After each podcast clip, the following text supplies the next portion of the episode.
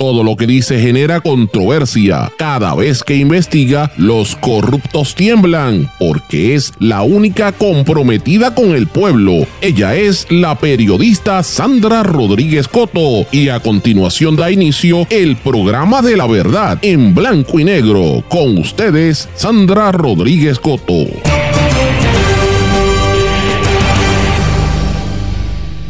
Construcciones por la Libre y los vecinos afectados en San Juan. Bienvenidos a su programa en blanco y negro con Sandra para hoy viernes 24 de noviembre de 2023. Les saluda Sandra Rodríguez Coto. Duérmete nene mientras la gente estaba haciendo compra, preparando el pavo y hoy se fueron de Black Friday. Se sigue gestando a toda prisa un plan para permitir construcciones simultáneas en todo San Juan sin avisarle a las comunidades con permisos dudosos y a pesar del impacto que esto tiene en todas esas regiones. Hoy revelo el esquema completo de lo que ocurrió, por qué los vecinos se están organizando y qué es lo que espera que falte en el área de San Juan. Departamento de Recursos Naturales y Ambientales emite orden denegando la fiesta de los caseteros en la Parguera de Lajas por no proteger la reserva natural. Asesinan a una pareja y queman sus cuerpos en una residencia en Naguabo. Cargada la agenda federal, al cierre del 2023 se acercan juicios y sentencias de varios políticos y empresarios por corrupción. Camino a la Feria Internacional del Libro en Guadalajara, hoy está llegando una delegación de más de 100 autores puertorriqueños bajo la sombrilla del PEN de Puerto Rico Internacional. Asesor económico de Miley en Argentina dice, hay que sufrir para que la gente aprenda que las cosas cuestan. Alto al fuego en Gaza, por lo menos cuatro días que no se supone que maten más palestinos. Estos son algunos de los temas que vamos a trabajar hoy en el programa de En Blanco y Negro con Sandra. Este es un programa independiente, sindicalizado. Esto significa que se transmite simultáneamente por una serie de emisoras son las más fuertes en sus respectivas regiones y por sus plataformas digitales y sus redes sociales. Estas emisoras son la cadena WIAC compuesta por WYAC 930 AM Cabo Rojo Mayagüez, WISA WISA 1390 AM desde Isabela, WIAC 740 la zona metropolitana. También nos sintonizan por WLRP 1460 AM Radio Raíces, La Voz del Pepino en San Sebastián, por el X61 que es el 610 AM 94.3 FM Patillas, toda la zona del sureste y este del país. Desde Ponce por WPAB 550 AM y ECO 93.1 FM y a través de la web por Mundo Latino pr.com, además de los canales y las páginas de web de todas las emisoras. Y estamos disponibles, una vez sale del aire este programa, va a estar, eh, ¿verdad? Como dicen, available al pueblo en todos los formatos de podcast. Pero vamos de lleno con los temas para el día de hoy. En blanco y negro con Sandra Rodríguez Coto. Muy buenas tardes y felicidades. Espero que estén todos muy bien, mis amigos. Gracias por su sintonía. Espero que la hayan pasado muy bien ayer en familia, que comieran mucho pavo. Yo, yo me imagino que después de haberse comido el pavo, después viene el sándwich de pavo, la sopa de hueso, todo lo que viene, ¿verdad? Pero lo importante es que lo hayan pasado en familia y lo hayan pasado bien. Eh, mucha gente se fue también de fiesta eh, al campo porque sé que mucha gente estaba en la montaña, así que espero que la hayan pasado bien con sus respectivas familias. Hoy es Black Friday, pero ya esa, es, eso de tirarse a las tiendas como antes, que la gente se tiraba en la locura, no es tan fuerte como en el pasado. Eso no significa que no esté pasando, pero no es, no es amanecerse, no hay necesidad de hacerlo porque los especiales a veces empiezan y son mejores especiales una semana después del Black Friday porque los productos se quedan y como vienen más en diciembre, pues la gente espera que ¿verdad? baje un poquito de precio y esperemos a ver, porque no hay mucho dinero y la, gente en la calle, bueno, los empleados públicos sí han cobrado el bono, pero no todas las empresas privadas lo han cogido y la, la situación está muy cara en Puerto Rico, así que vamos a ver cómo esto funciona. Hoy tenemos muchos temas en el programa de hoy. Ayer no hicimos el programa porque yo pensaba que sí, pero no, no lo, porque siempre en, en la acción de gracias, pues obviamente las emisoras tienen programación distinta y decidimos, pues como siempre hacemos en un acuerdo que tenemos por años, desde que empezó este programa en acción de gracias, no lo hacemos. Eh, pero el miércoles yo me despedí diciendo que, que venía y, no se me pasó, ¿verdad? Pero eh, eh, los que no los escucharon, pues ya saben por qué es. Pero hoy vamos a hacer un recuento de las noticias más importantes de lo que va a estar aconteciendo y quiero dejarles saber, como les dije en los titulares, que vengo con una noticia de lo que ha estado haciendo en San Juan los desarrolladores de espaldas a la comunidad para que usted esté atento. Pero antes de hablar de ese tema, quiero mencionar varias cosas que han ocurrido este fin de semana que son importantes. La primera, el Departamento de Recursos Naturales y Ambientales emitió una orden denegando la fiesta de los caseteros ayer en La Parguera, en Lajas, porque eso va en contra de la protección de la reserva natural por la contaminación lumínica. Eso según la ley del programa del control y prevención de la contaminación lumínica. El alcalde de, de Lajas estaba bien molesto, pero evidentemente ahí hay una serie de, de comerciantes. En las redes sociales dicen hasta, hasta perro muerto, pero la realidad es que es ilegal y están contaminando el ambiente. De hecho, toda esa gente que tiene casas allí lo está haciendo.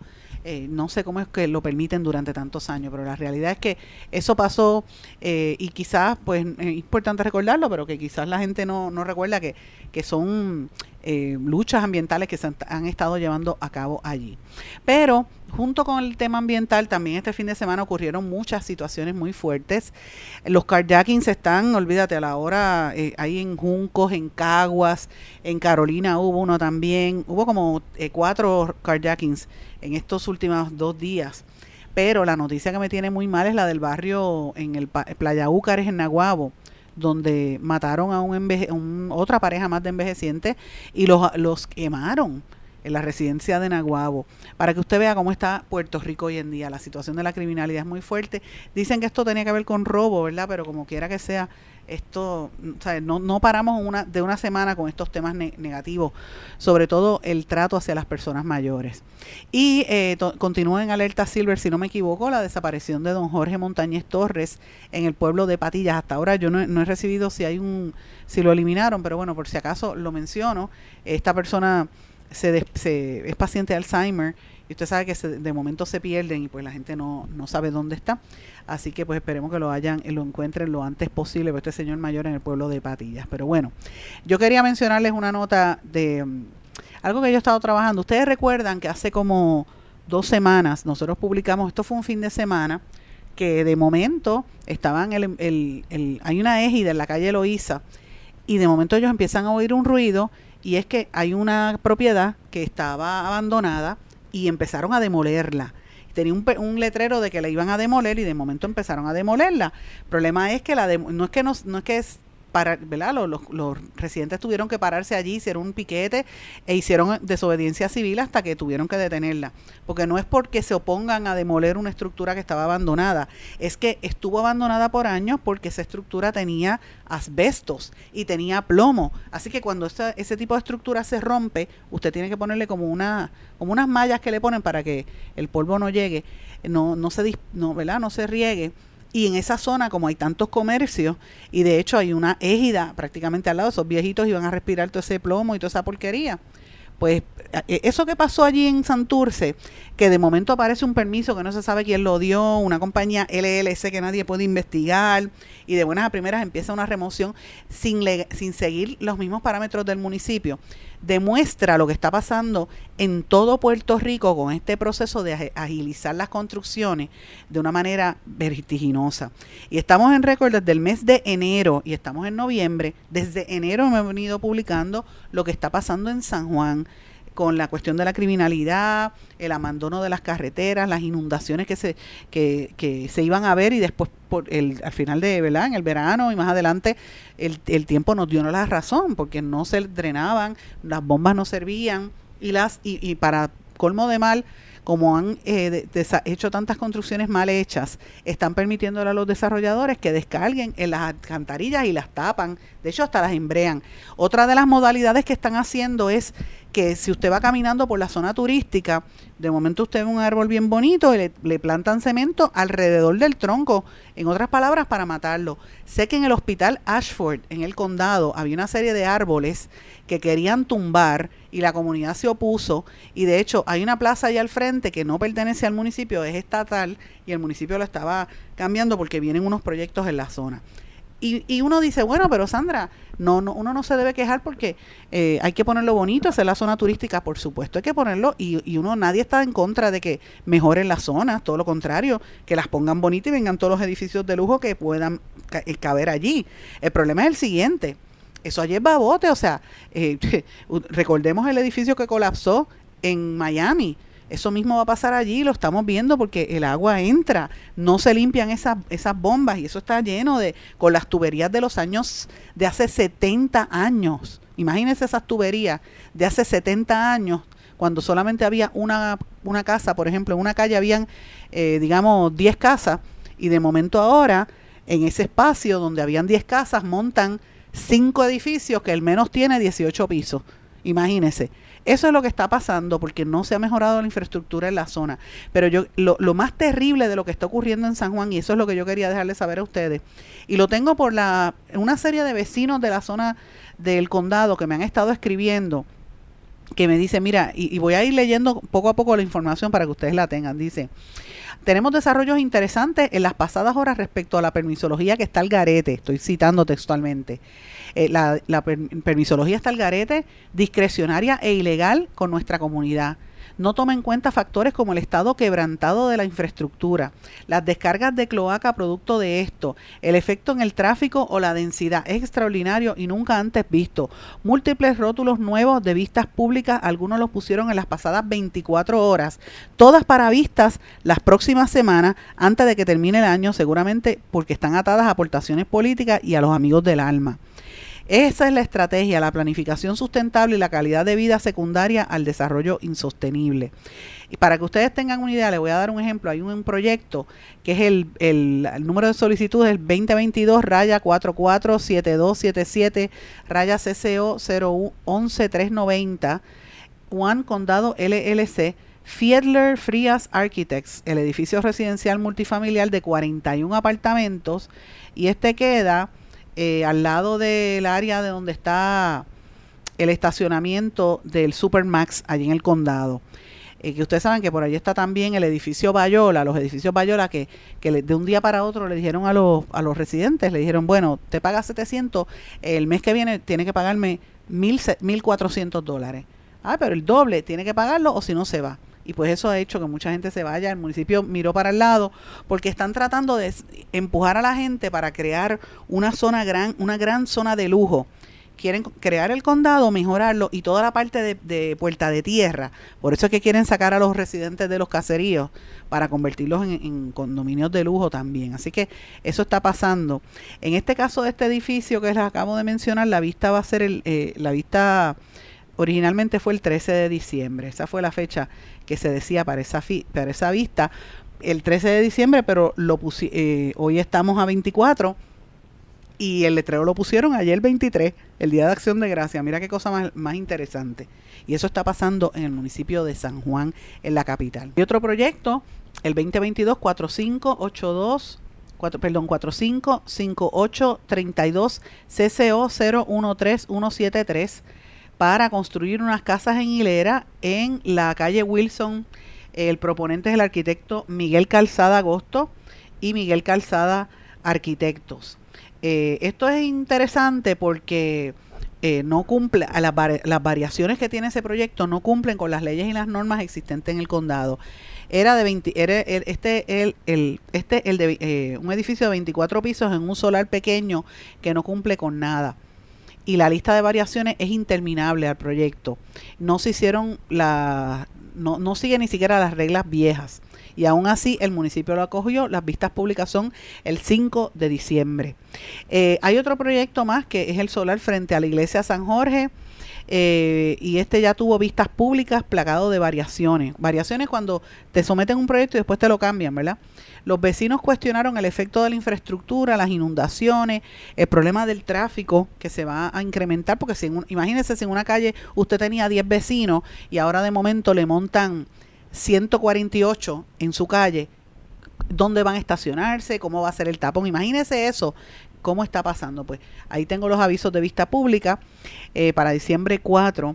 Este es el edificio detrás del parque. Eh, ah, este es el otro edificio detrás del parque Borinquen, en la calle Krug que pretenden construir un multipiso más grande que el solar más pequeño, ya que no incluye el parquecito. Tiene 27 baños, así que ya se imaginan el efecto que eso va a tener allí en esa zona. Este es para hotel de medio, eh, en medio de la zona residencial y a pasos de, la escuela Robinson. Eh, otro hotel que van a hacer, que tumbaron un árbol eh, primero dijeron que era un accidente, pero lo que hicieron después fue tumbar el árbol y lo hicieron a las millas para poder lograr tener el espacio grande. Este proyecto es el 2022 raya 471 315 raya PCOC raya 036150. Mire, le estoy diciendo el número del proyecto. Este, este es para eh, construir la hospedería y el dueño es Marbella 63 LLC. El proponente es el ingeniero Francisco Rivera. Así que, y lo que te ponen es un email ahí que nadie sabe de quién, quién contesta. Entonces, al lado de, en la misma, en el mismo viejo San Juan, van a hacer, allí en San Juan, van a hacer otro multipiso, parecido a lo mismo que hay en la calle Cruz, que eh, obviamente son gente vinculada al municipio y al alcalde particularmente. Hay algunos que han mencionado, tengo aquí los nombres, que pueden ser potenciales contribuyentes. Este otro es la esquina del restaurante Antonio y Dafne Martínez, que ya tiene todo aprobado. Este otro, eh, ese, ese que le acabo de mencionar es el número 2021 39 2022 CV 004 571 y este proponente es Bright Ravens Development. Mira qué cosa. Estos son los nombres que aparecen. Hay otro que también aparece el mismo eh, desarrollador en, la calle Carrion Court, cercano donde vive el alcalde y por donde el gobernador se pasaba, y tiene unos cuantos más. Este es el 2022 raya 45593 raya CCO raya 012341. Este para un edificio residencial y multiusos en la, calle Vieques, donde están solicitando 19 unidades. En esa misma calle, frente con frente a ese edificio, están haciendo otro edificio eh, que tiene otro permiso y el número de ese otro permiso que está al frente es el 2022 eh, raya 460070 raya CCO raya 013259. Yo les estoy dando estos números, mis amigos, porque para que usted vean yo tengo los documentos y tengo la foto, esto no me lo estoy inventando yo. Edificios multi, eh, multipisos frente con frente en una calle donde habían casas. Mire cómo es esa infraestructura. La pregunta es, ¿esto aguantará? Tanta, tanto carro y tanta casa, no sé. Eh, aquí hay otro edificio que se llama The Grove, que también está en esa parte de Carrion Court. Esto, esto, este compraron los solares a el vecino, o sea, le compraron los solares a Ronnie Arabo, el, el ex speaker de la Cámara que votaron del Partido Popular, y se le facilitaron todos los permisos tan pronto él fue a vender. Los municipales, por supuesto. Además, pintaron de amarillo al frente para que pudieran estacionar los vehículos de construcción solamente y aparecieran de la noche a la mañana policías municipales para darle boletos de 150 dólares a cada vecino que estuviese mal parqueado allí. Eh, y y todo bien coordinado en una calle pequeña y con apagones por demás. Imagínese eso. A esto añade lo que le mencioné de el edificio de, de Bayola, que son dos edificios también en el condado. Esos de Bayola quedan un poquito más abajo, pero quedan detrás del, supermercado, del, Supermax que queda allí, en la de Diego. Pero es la misma zona y eran unos edificios alquilados de, para personas de, de bajo recursos, ¿verdad? Ahora no, ahora van a ser más altos. Los edificios están en plena reconstrucción y sirven de ejemplo del abuso y desplazamiento. Al comprar eh, el desarrollo, las rentas se duplicaron y obligaron a salir a familias que vivían allí, muchos de la tercera edad. Los vecinos pedían auxilio y fueron ignorados por el municipio y por el gobierno central. Me topé con uno de esos vecinos en Santurce cuando fui a llevarle comida a unos deambulantes.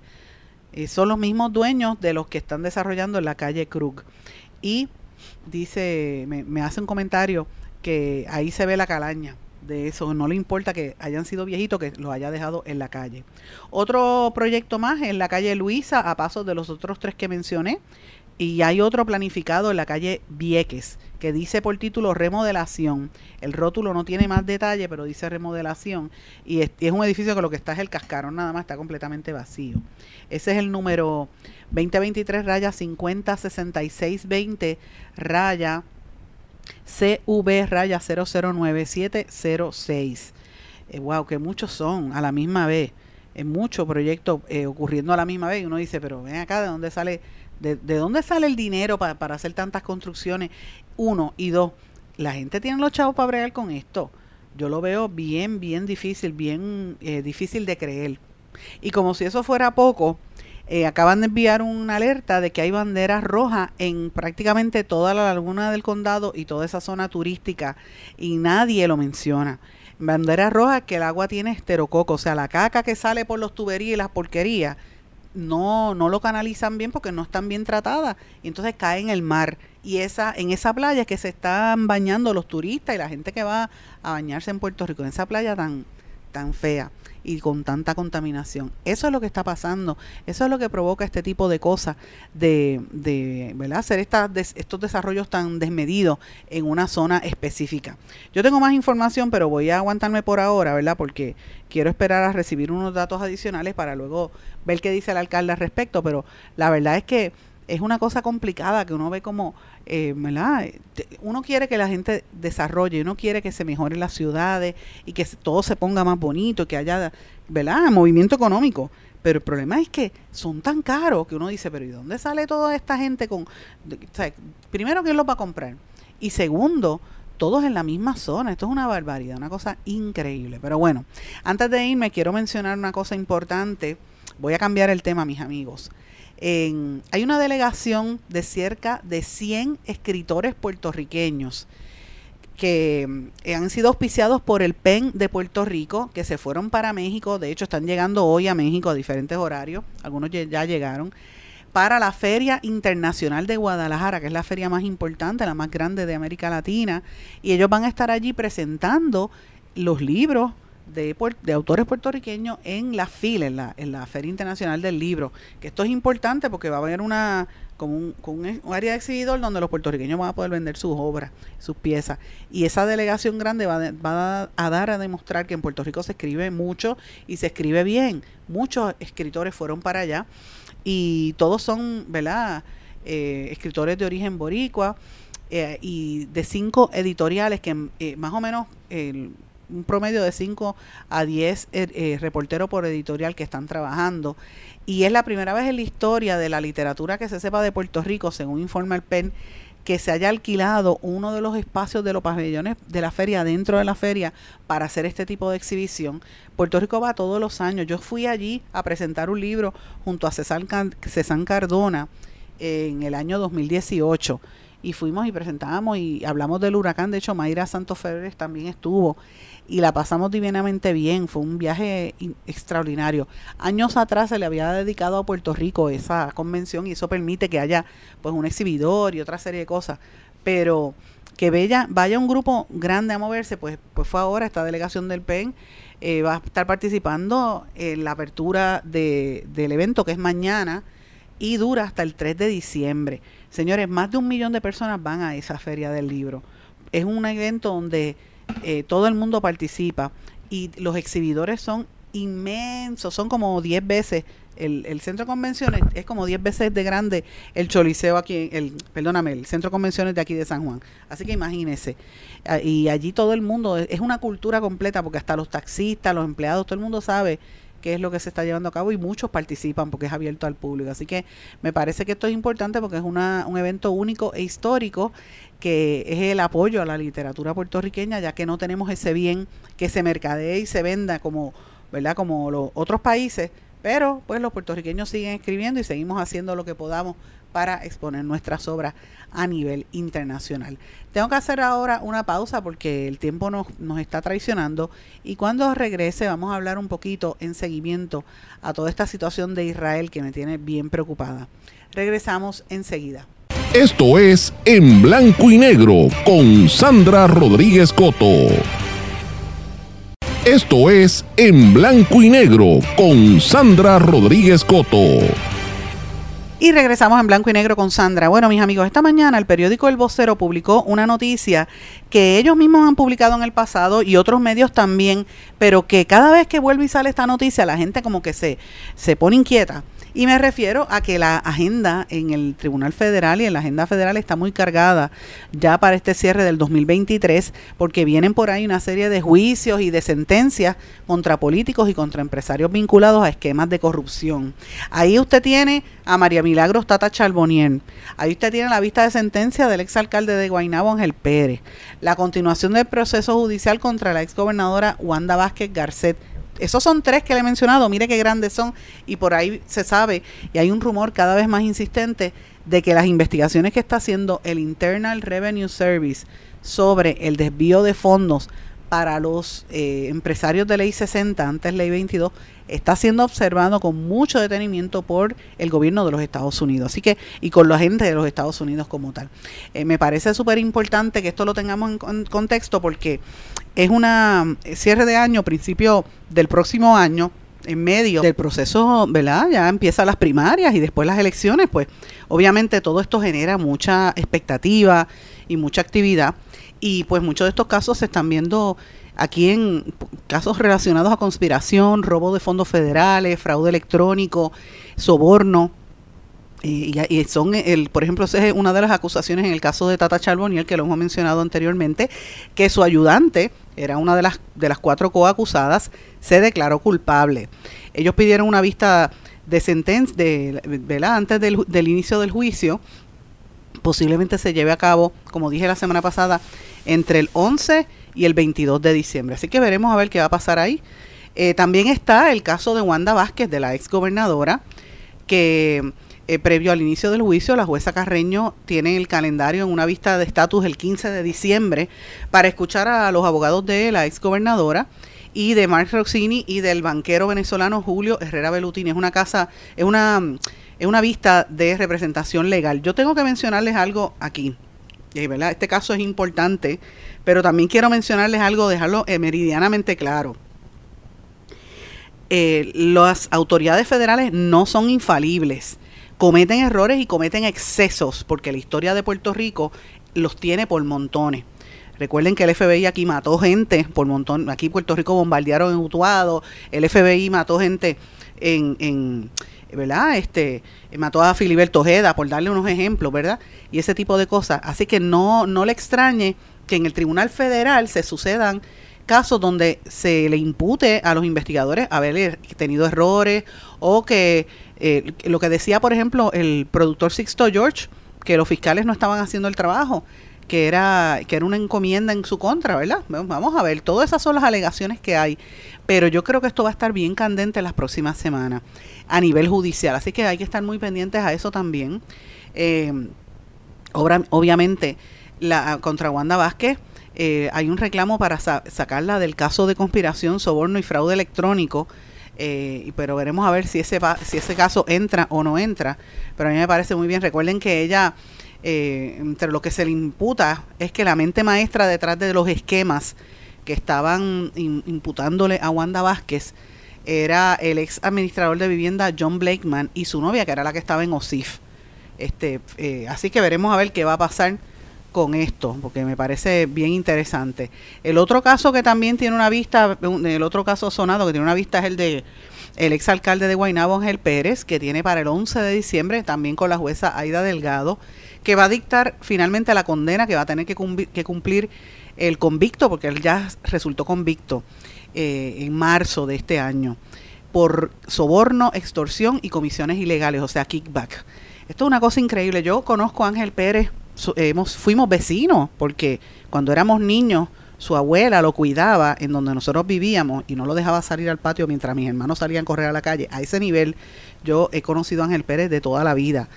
Eh, y uno tenía esta proyección de que él era una persona seria, pero recuerdo que desde que él empezó como legislador tenía unas imputaciones. Recuerden que después, cuando se casa con Luisa Fernández, se decía que él no vivía en Guaynabo, que él vivía en San Juan. Todas esas imputaciones, pero de ahí a llegar a un caso donde le encuentran cogiendo dinero en un sobre y lo acusan de soborno, extorsión, una persona que se proyectaba como el, el santo varón que hizo la campaña para sacar al antecesor, que era eh, Héctor O'Neill, por el caso de hostigamiento sexual. Y miren lo que pasó. Y al final, el hijo de Héctor O'Neill es el que se quedó en, el, en, el, en la posición, ¿verdad? Que fue, fue electo.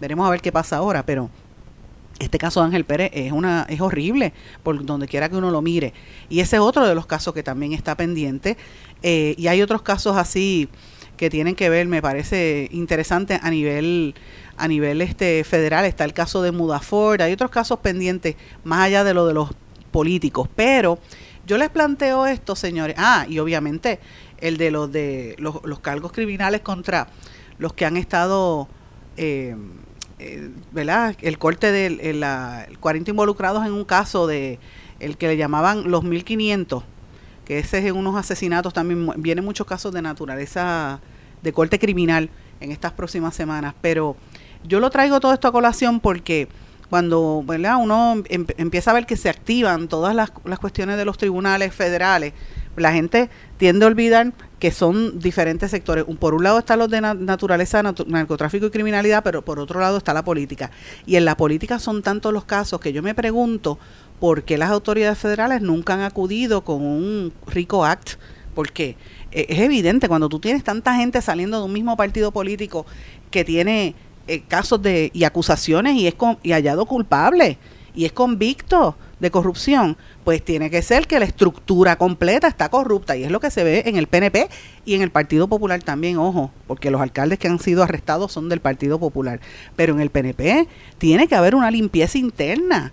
Porque es que lo que lo que uno ve es una cosa horrible y hay que hablarlo con honestidad. Eso es la realidad. No le gusta que la gente lo mencione y rápido, eh, cuando yo menciono algo de esto, empiezan a, eh, usted va a ver rápido a las redes sociales los insultos, pero mire, la verdad no se puede tapar el cielo con la mano. Si tú tienes 47 o 48 acusados de tu administración, algo malo está pasando en ese partido. Pues entonces, ¿por qué las autoridades federales no van contra eso? Y a eso añádale lo que viene por ahí de las investigaciones en torno a los manejos de la ley 60 y eso toca gente también del Partido Nuevo Progresista, muy fuerte. Por eso que la gente se cansa y cuando usted ve que viene un cambio de gobierno radical, eh, uno dice, pero ¿por qué escogieron a esta gente? Pues mira, por, por eso mismo, porque la gente se cansa de tener a los mismos políticos que están mintiéndole todo el tiempo. Señores, y en parte, eso es lo que uno puede deducir que fue lo que pasó en Argentina con la elección de Milei que es un ultraderechista que dice que no va que no cree en la luz, que va que va a obligar a que los padres paguen colegio, imagínese, un padre de una escuela eso es para que no pueden mandar a sus hijos a la escuela a estudiar, porque si no no tiene para pagarla, imagínese, fastidio. Eh, y así sucesivamente. Pero es que la actitud de, de, esta gente después cuando entran en el poder es que la gente se sorprende. Yo le quiero compartir, con, a, compartir a ustedes una, unas expresiones que hizo el que va a ser posiblemente el ministro de Economía o asesor económico de Miley eh, sobre, sobre qué debe hacer el empleado público en Argentina. Hay que sufrir, no cabe duda. Hay que sufrir para que se aprenda que eh, las cosas cuestan. Hay que sufrir. ¿Qué más? La gente que no llega a fin de mes, que no, que, que tiene un buen laburo, un laburo estable. Hoy entras a laburar estable esa y sos pobre, gente, esa pobre gente son parte del sistema, sí, y cuando hay una guerra, ¿quiénes son los que sufren? Los que los mandan a pelear. ¿Quiénes los mandan a pelear? Los de arriba, no te quepa la menor duda, ¿no es cierto? Y sí, hay que sufrir, van a tener que sufrir. No hay más remedio, esto es una guerra. O sea, una, una, guerra, una guerra contra los pobres, contra los trabajadores, y esa es la visión del gobierno de Miley. Ese que ustedes estaban escuchando es eh, Carlos Rodríguez, un ex catedrático que eventualmente fungirá como el jefe de consejo de asesores económicos del nuevo presidente de Argentina, Javier Milei, que ya levantó una polémica cuando aseguró que los trabajadores eh, que son gente pobre gente parte del sistema van a tener que sufrir para que aprendan que las cosas cuestan. Eh, él, dijo que el trabajador que está viendo ahora tiene que reconocer y darse cuenta de que hay dos clases de trabajadores, los vivos y lo que ellos le llaman los laburantes. Los vivos se hacen los vivos y lamentablemente no se borran. Eh, y, o sea, no aparecen, se borran. Eso quiere decir que, que como son listos, deciden irse del gobierno antes de que los voten y los otros pues son los que se quedan y hay que votarlo. Dice, yo no quiero ofender a nadie, pero hay presiones que no sirven, eso dijo él, porque evidentemente los trabajadores han ido a hacer piquete y los muchos de ellos son peronistas, pues ellos dicen que no. Y entonces dice, esto es una guerra. ¿Y quién cuando hay una guerra, quiénes son los que sufren? Y ustedes lo escucharon, los que mandan a pelear, pues claro que no, los que están en la pelea. Eh, eh, dice que eh, va el, este señor va a llegar al puesto a dirigir la economía de Argentina el próximo 10 de diciembre y dijo que las reuniones que ha tenido con Milei se han producido principalmente a través de redes sociales y no en persona. Miren esto, como este hombre va a nombrar un asesor por las redes sociales, es una cosa increíble. Y dice que le dejaron un campo minado eh, con, mala situación. Por eso es que usted ve que el, el Milei dijo que iba a, él iba a privatizarlo todo en el gobierno de Argentina. Eh, y, esto ha provocado pues un problema de preocupación, por ejemplo, en los canales del gobierno de Argentina están bien preocupados y también eh, los empleados públicos que temen que les van a seguir eh, reduciendo la jornada laboral y las horas que pueden cobrar. Así que esto es una situación bien fuerte. Imagínese si aquí un, un político se para y diga, bueno, pues aquí se tienen que acostumbrar a recibir golpes o a recibir, este, ¿verdad?, menos dinero pues esto sería un escándalo de grandes proporciones en Puerto Rico. Pues señores, eso es lo que está pasando ahora mismo en Argentina. En Nueva York, el alcalde Eric Adams fue acusado de supuestamente agredir sexualmente a una mujer en el año 1993. Así que eso es parte de lo que también ha estado saliendo en los últimos días. Tengo que hacer una pausa. Cuando regrese voy a hablar de notas feministas y de otros asuntos. Regresamos enseguida. Esto es En Blanco y Negro con Sandra Rodríguez Coto.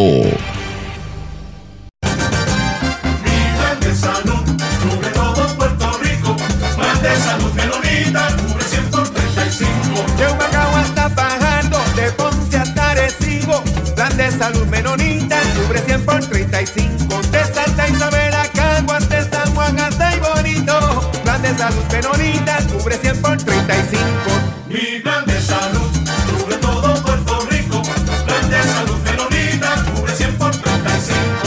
Quítese el dolor de cabeza con sus obligaciones de contabilidad con los servicios que presta Villalba y Villalba Company. Directo, personal y con sensibilidad humana. Lo que se busca en un verdadero asesor de contabilidad para todo tipo de servicio de contabilidad, pago de IBU, pago de nómina, informes trimestrales y anuales y otros. Ofrecen servicio directo personalizado. Villalba y Villalba Company. Para orientaciones, su teléfono el 939-336-5774. 939-336-5774.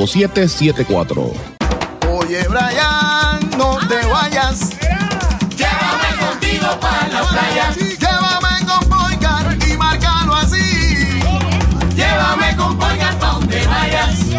Oye, chico, ¿qué te pasa? Llévame contigo para la playa.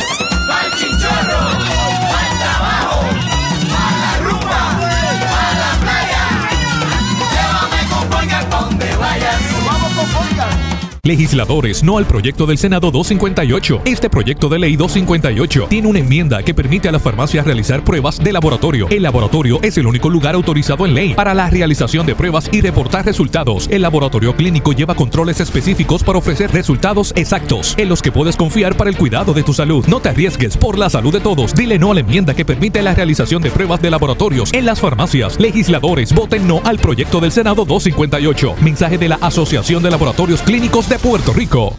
Esto es En Blanco y Negro con Sandra Rodríguez Coto. Y regresamos en blanco y negro con Sandra. Bueno, el narcisismo es cosa seria. Quería compartir con ustedes una reflexión, ¿verdad? Porque hoy es viernes, un poquito hablar sobre esto. No sé si han visto, por lo menos en la zona metropolitana hay unos cuantos billboards de estos gigantescos, donde aparece Bad Bunny. Primero aparecía mirándose a él mismo, ¿verdad? Como si estuviera mirándose ante un, espejo. Es, una- es un truco, ¿verdad? Editado de una fotografía donde son dos fotografías distintas y él se aparece como si se estuviera mirando. Pero esa foto la cambiaron y la foto que tienen es a él dándole un beso a la otra figura que es él mismo. Y entonces eso ha provocado todo suerte de comentarios. Yo lo había visto, pero bueno, me pareció este súper interesante. Yo quiero que ustedes lo, lo analicen, lo que les voy a compartir ahora, y me dejen saber qué parece, qué, qué creen de esta reflexión. Me pueden escribir en todas las redes sociales o en el correo electrónico en blanco y negro con Sandra arroba gmail.com y yo les contesto. Pero dice así. En el 1995, uno de mis padres teatrales, don Marcos Betancourt, estrenó una comedia mía titulada El Narcisista, en la que cándidamente se burlaba me- yo me burlaba de todos los políticos que en aquella época padecían del mal de amarse a sí mismos por encima del amor a la humanidad. Había una escena en la que el viejo Marcos se abría la camisa imitando a Jorroní Jarabo y a son de lagrimones señalaba a los moretones que una mujer rabiosa que él había ofendido le había causado. Esto que les estoy narrando no lo redacté yo, por si acaso, lo redactó el dramaturgo Roberto Ramos Perea. Ok, dice, sigue, sigue así. Dice, para escribir aquella comedia, devoré todo lo que pude conseguir sobre el narcisismo social y recuerdo particularmente un libro del filósofo estadounidense Christopher Lash, The Culture of Nar- Narcissism. en el que profetizaba el trágico colapso del bien común por causa de las políticas neoliberales de empoderamiento personal. Large había escrito su profecía en el 1979. Él no conocía a Ronnie Jarabo ni a Bad Bunny. Al salir de Bellas Artes, la otra noche me topo en la pantalla iluminada en el expreso que proyecta una imagen del señor Benito besándose en los labios a su personaje de Bad Bunny. No lo podía creer. Le dije a mi compañera que me pellizcara y ella muy cándida me dijo, sí créelo porque ese es. Como aprendiz de sociólogo sé perfectamente lo que importan los símbolos y las imágenes y lo que son capaces y no son capaces de hacer para enloquecer o ennoblecer o destruir la humanidad. Pero como todo siempre me preocupa en la patria, me concentré en lo que esta imagen, repartida por toda la isla y quién sabe si por el mundo, nos afectaría. En 1978, cuando yo era un profesor universitario pelú, no, cuando era un universitario Pelú, una imagen como esta habría causado infinidad de debates y conflictos. Hoy es una imagen feliz y divertida. El empoderamiento personal a costa de la solidaridad humana ahora es una sana aspiración. Muchos hombres se han envanecido y muchas mujeres se han empoderado. Además de autocondenarse a la más feroz soledad, se ha normalizado la desintegración, han hecho de la posmodernidad y sus vicios un santo remedio y peor aún, han justificado la barbarie.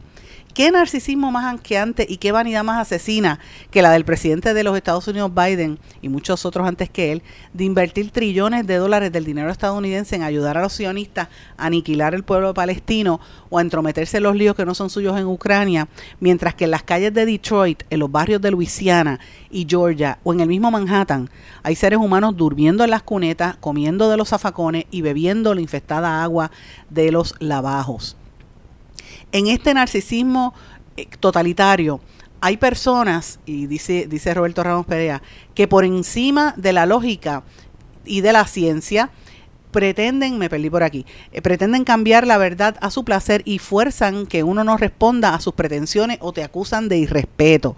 Gente que identifican como perros y, y exigen que los atiendan a un veterinario. Alejandro Tapia Rivera hablaba de la aristocracia del talento como un estado de virtud, como una proposición del liderato social. Con el tiempo, la sociedad misma ha categorizado esa virtud. En nuestro país hay inteligentes, ignorantes y brutos. Los inteligentes tienen el deber de pensar, analizar, dirigir, comparar, escrutar, expresarse con las luces del entendimiento y tienen el deber de la comunidad. Los ignorantes tienen la virtud de la voluntad. El mérito ha cambiado. El ignorante quiere y puede aprender y buscará los medios, si carece de ello, para lograr salir de su estado de, con la dignidad. La ignorancia es una bendición en tanto y en cuanto motiva y dinamiza la inteligencia. Pero el bruto, el bruto no tiene remedio. Al bruto no le interesa ni la verdad, ni la compasión, ni la sensibilidad. El bruto solo se interesa por su, por su placer y complacencia. Soy tan lindo que de mí es quien me voy a enamorar dice, dice él. Bruto es, es, un narciso ignorante que sirve de alimento a quien lo explota. El bruto se hace pasar por astuto cuando en verdad siempre lo han cogido de, ya usted sabe, de pensuaco. Se hace pasar por rico cuando en realidad es un miserable. El bruto coloca su imagen besándose a sí mismo en un cartel iluminado en el expreso como la más alta felicidad humana y le llamará empoderamiento. Y tendrá la osadía de llamar a eso libertad. Gritará las más asqueantes vulgaridades y eh, como me gusta la, ya usted sabe que es de Puerto Rico, como decía aquella canción, que no serán protestadas y para congraciarse con las masas de puertorriqueños imbéciles que le, seguirán sin pensar nada de manera crítica, gritará con su voz este, aguardentosa, fuera Luma, y será glorificado como un inmenso patriota.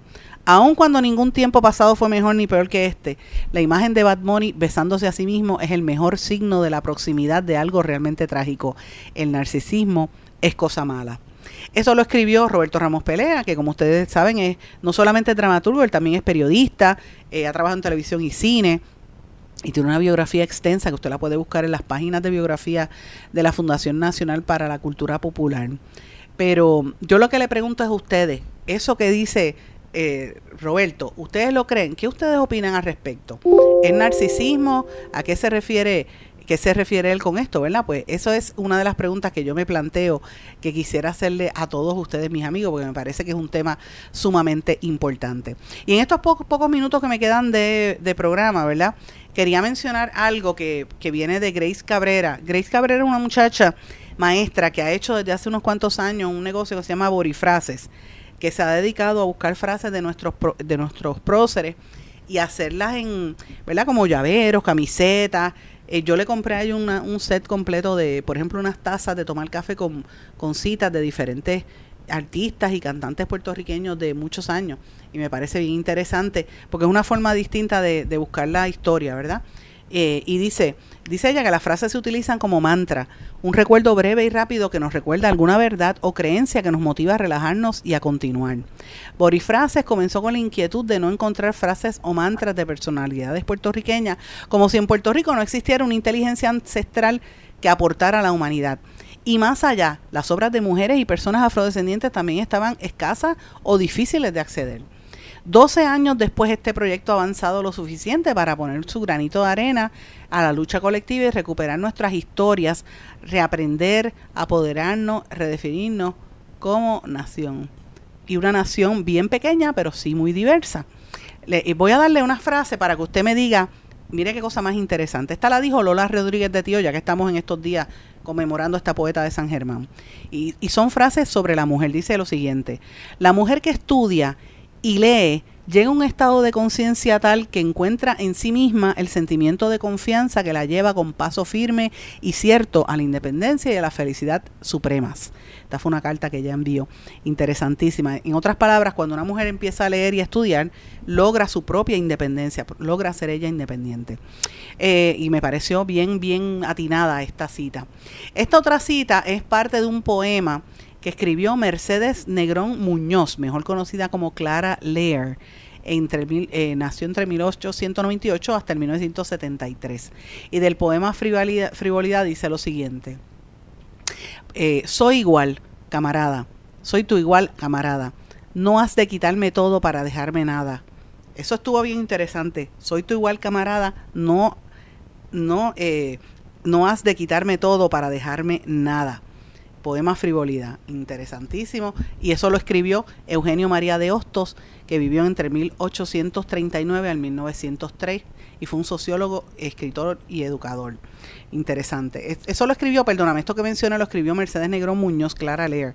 Lo que escribió Hostos es esto que voy a leerles ahora, que dice, como razón, la mujer puede educarse. Como conciencia, la mujer debe educarse. Como asociado, la mujer tiene el derecho a ser educada a no considerar el matrimonio como una entidad, una carrera única, etcétera. Así que eh, lo traigo a colación para que usted vea cómo es esto. Interesante por demás. Como razón, la mujer puede educarse, como conciencia, la mujer debe educarse. Como asociado, la mujer tiene el derecho a ser educada. A no considerar el matrimonio como la única carrera de las mujeres. A no considerar el hogar como el único centro de tiranía impuesta o de tiranía sufrida. Mm, interesante. Luisa Capetillo, que fue una líder obrera y feminista, dijo lo siguiente, la mujer como factor importante en la civilización humana es digna de obtener toda la libertad. Y Ana Roque Duprey dijo, y ella era una científica sufragista y educadora de Aguadilla, dijo, soy el eco del pasado que viene a despertar la mujer del, pro- del porvenir. Interesantísimo por demás. Y eh, eh, Domingo del Cruz Becerril dice, imagínate nuestras mujeres teniendo que pelear para participar en la lucha. Increíble sobre la lucha interna que había en el Partido Independentista puertorriqueño. En, en, eh, Julia de Burgos, en, un- en uno de sus múltiples poemas, en el que se titula A Julia de Burgos, que ya se escribe ella misma, dice, tú en ti misma no mandas, a ti todos te mandan.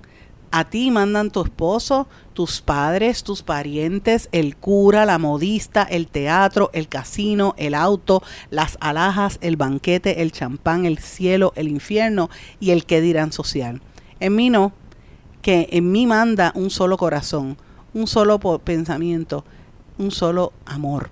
Interesante por demás. Dice, esa no es eh, en mí no, que en mí manda mi solo corazón, en mi solo pensamiento, quien manda en mí soy yo, dijo Julia de Burgos en el poema A Julia de Burgos.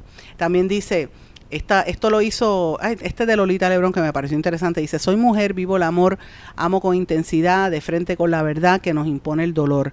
Redonda se abre la flor que nos ata y enamora, pero si que mi- me aprisiona exigiéndome morar, mejor prefiero seguir andando de noche sola. Inter- interesantísima. Mis amigos, estas son frases, ¿verdad?